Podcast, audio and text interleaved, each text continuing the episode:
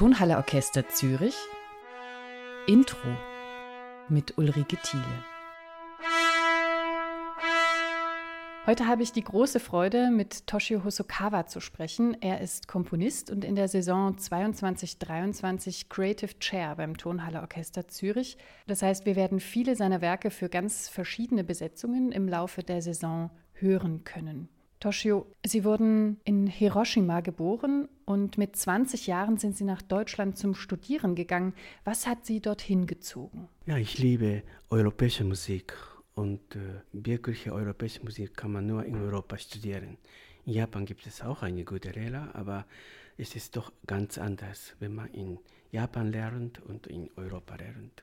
Welche Rolle spielte Musik in Ihrem Elternhaus? Ja, mein Elternhaus war sehr japanisch, äh, weil äh, mein, meine Mutter spielte japanische Koto und ihr Vater, also mein Großvater, war Ikebana-Lehrer. Ikebana ist die Kunst des Blumensteckens. Ja, und alles äh, bei uns, bei meiner Familie war sehr japanisch. Und mein Großvater macht auch No-Theater, das ist japanische Oper. Und er tanzt. Es ist so sehr langsam, es ist ganz anders als europäische Oper. Und äh, ich habe gar nicht gemocht, diese alle japanische Sache. Es, es war für mich damals sehr altmodisch und sehr langweilig. Aber alle europäische Sachen, besonders ich habe sehr früh Klavier angefangen und ich liebte klassische europäische Musik wie Mozart, Beethoven, Bach. Und diese Musik war für mich neu und äh, äh, war meine Musik und ich möchte noch mehr weiter europäische Musik studieren. Aber europäische Klaviermusik war trotzdem zu dieser Zeit schon üblich. Damals, ich glaube Anfang 60er Jahre, in Japan war große Mode, Klavier zu lernen. Ich weiß nicht, ob das wirklich eine europäische Musik ist, aber viele, viele Kinder haben Klavier studiert.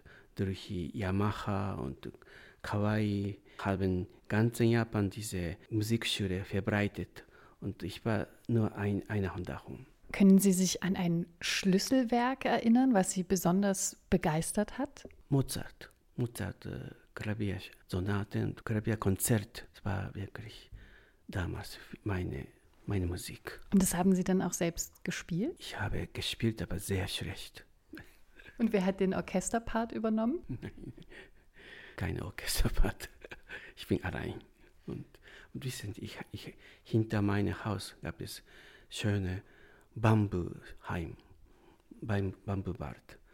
Und ich bin, mein Vater hat Radiokassette damals, ganz neu, zu meinem Geburtstag geschenkt.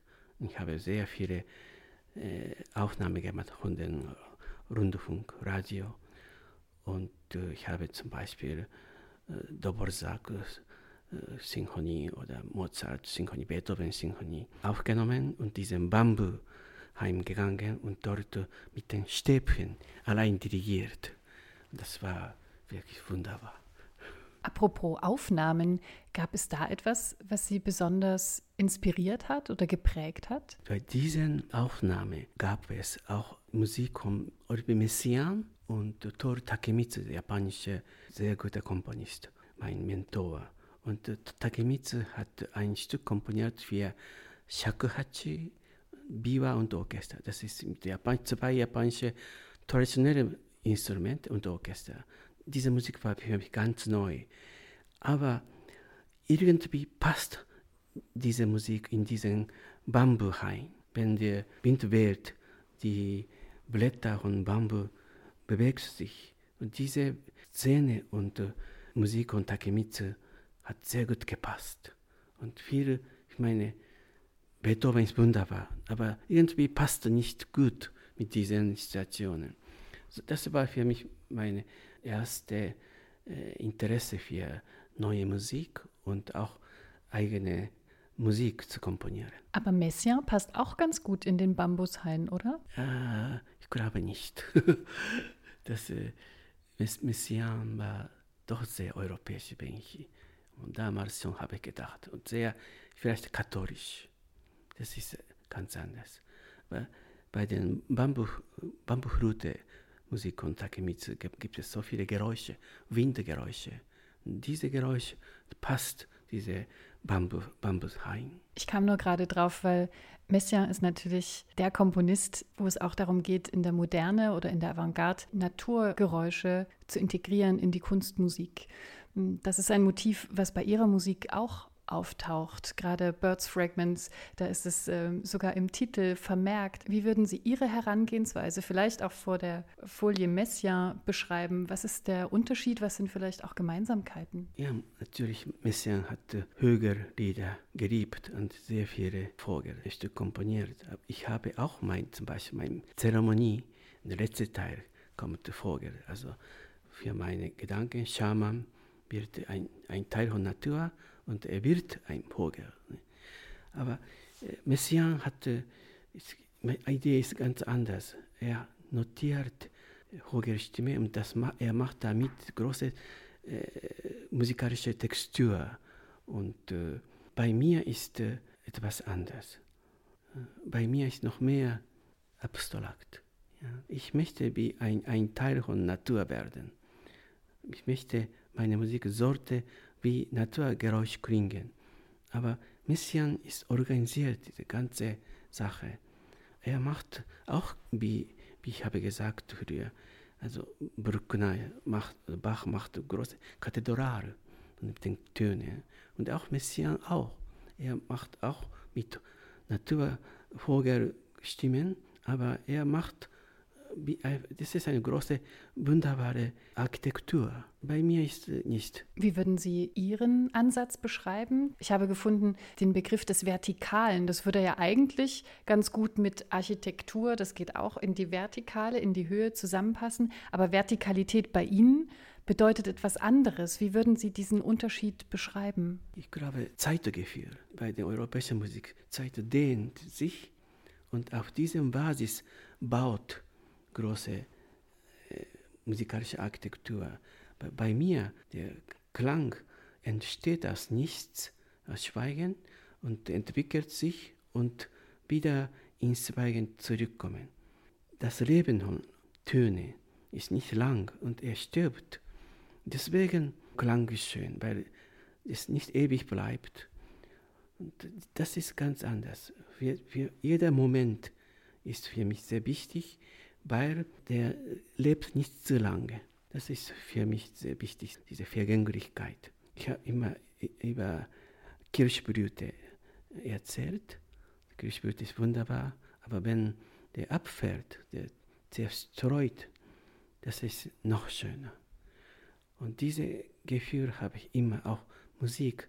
Ich, ich höre Musik, aber Musik ist, bleibt nicht lange, das verschwindet in, ins Schweigen. Das, deswegen, Musik ist sehr, sehr schön. Sie haben einen Mentor schon erwähnt, Takemitsu. Ein anderer Name ist Isang Jung, das war Ihr Lehrer in Berlin. Wie hat er Ihren Werdegang beeinflusst? Ja, ich glaube, er ist äh, wirklich ein erster Asiate, asiatischer Komponist, der in Europa eine große Position gehabt hat. Und er hat äh, seine eigene koreanische traditionelle Musik in der neueuropäischen Avantgarde-Musik Verbindung gefunden und sehr starke Musik komponiert.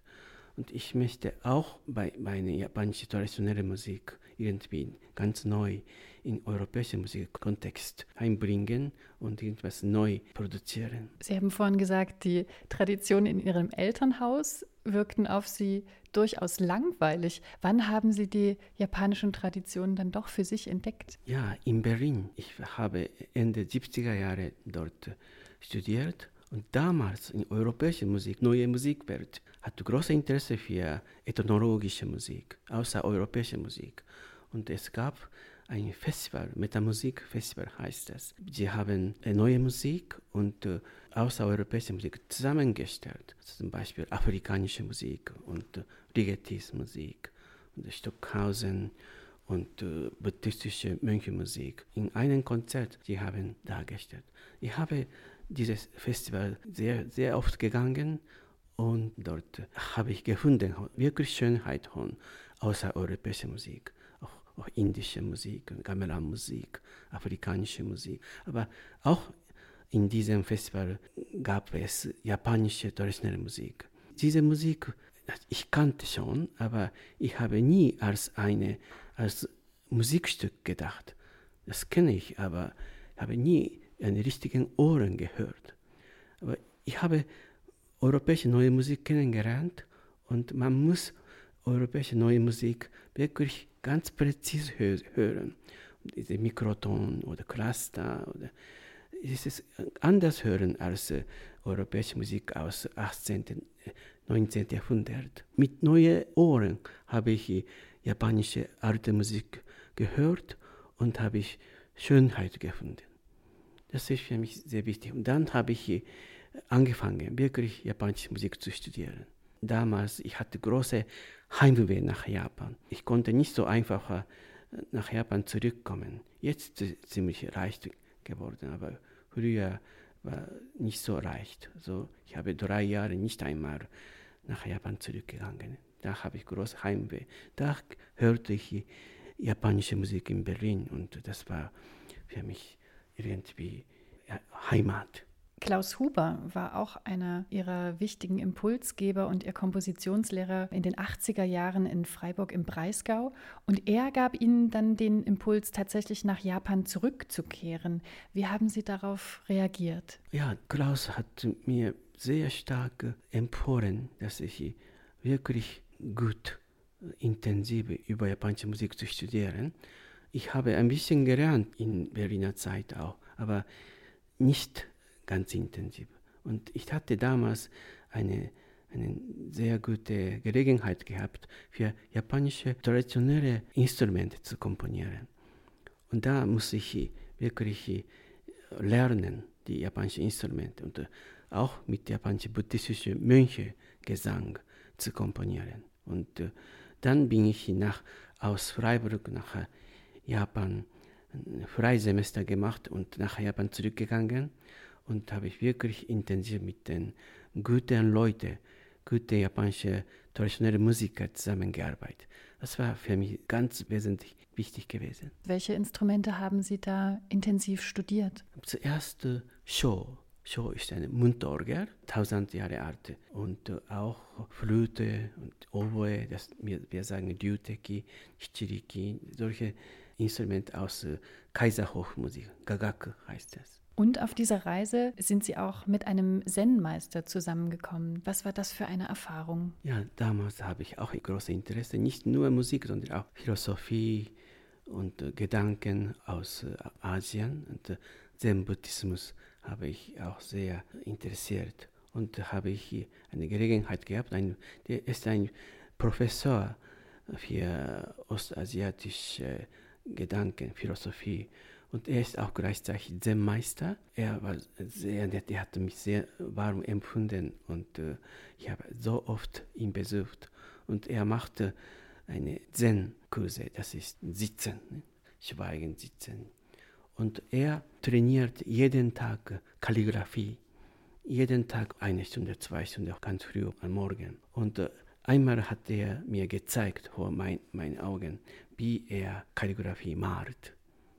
Und äh, er hat es gesagt, er beginnt nicht gleich auf dem Papier, großem weißen Papier, sondern mit dem Tusch, äh, mit dem Pinsel äh, in einen Punkt in der Luft bestimmen, von diesem Punkt anfangen und äh, malen und auf den Papier kommen und wieder diese äh, Punkt zurückkommen.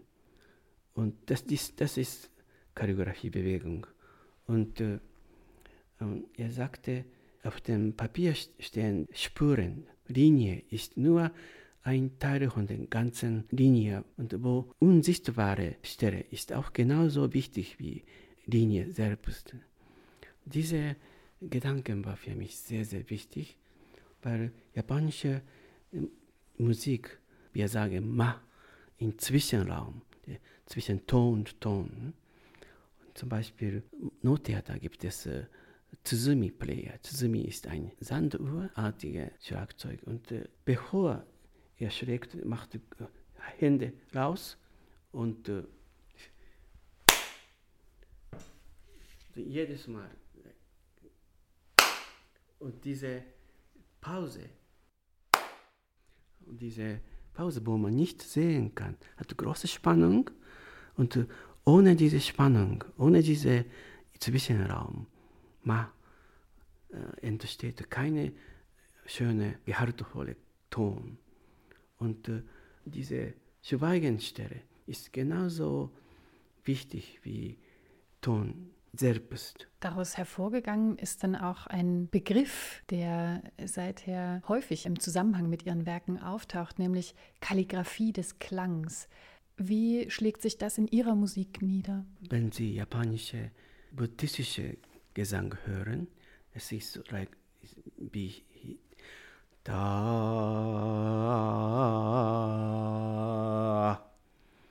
da. Diese vokale Linie ist wie eine Kalligraphie mit dem Pinselstrich. Eine andere Denkfigur, die wir schon berührt haben, ist die Natur. In verschiedenen Kammermusikprojekten wird die Natur präsent sein. Der Titel eines anderen Werkes hat auch mit Natur zu tun, aber ruft beklemmende Erinnerungen wach. Am 11. März 2011 löste ein Seebeben vor der japanischen Küste eine Tsunami-Katastrophe aus und Sie haben ein Werk geschrieben, Meditation of the Victims of Tsunami. Wo und wie haben Sie diese Katastrophe erlebt? Ich war damals in Berlin und äh, morgen ganz früh, meine Frau hat angerufen aus, aus Japan. Sie war in Japan und das ist, es gibt große Erdbeben. Und äh, vielleicht äh, wir werden nicht mehr telefonische er erreichen. So, das war noch vor Tsunami kam. Und dann habe ich äh, Fernsehen erfahren, dass große Tsunami kam. Und dann nächsten Tag diese Katastrophe vom Atomkraftwerk. Es war mir großer, großer Schock gewesen, weil meine, mein Ziel ist, äh, durch Musik mit Natur eins werden, aber diese äh, Katastrophe macht Natur kaputt und das ist wirklich für mich größter Schock in meinem Leben. Ich, ich, ich bin sehr, sehr traurig dieses Problem bleibt immer noch, weil da, bevor diese äh, Katastrophen war meine Musik sehr optimistisch, also immer mit der Natur ganz glücklich zurückkommen oder schön verschmerzen, ist das mein Ziel. Aber nach den, dieser Fukushima-Katastrophe ist wirklich kann man nicht einfach so glücklich mit der Natur eins werden. Wie haben Sie diese Eindrücke in Musik gesetzt?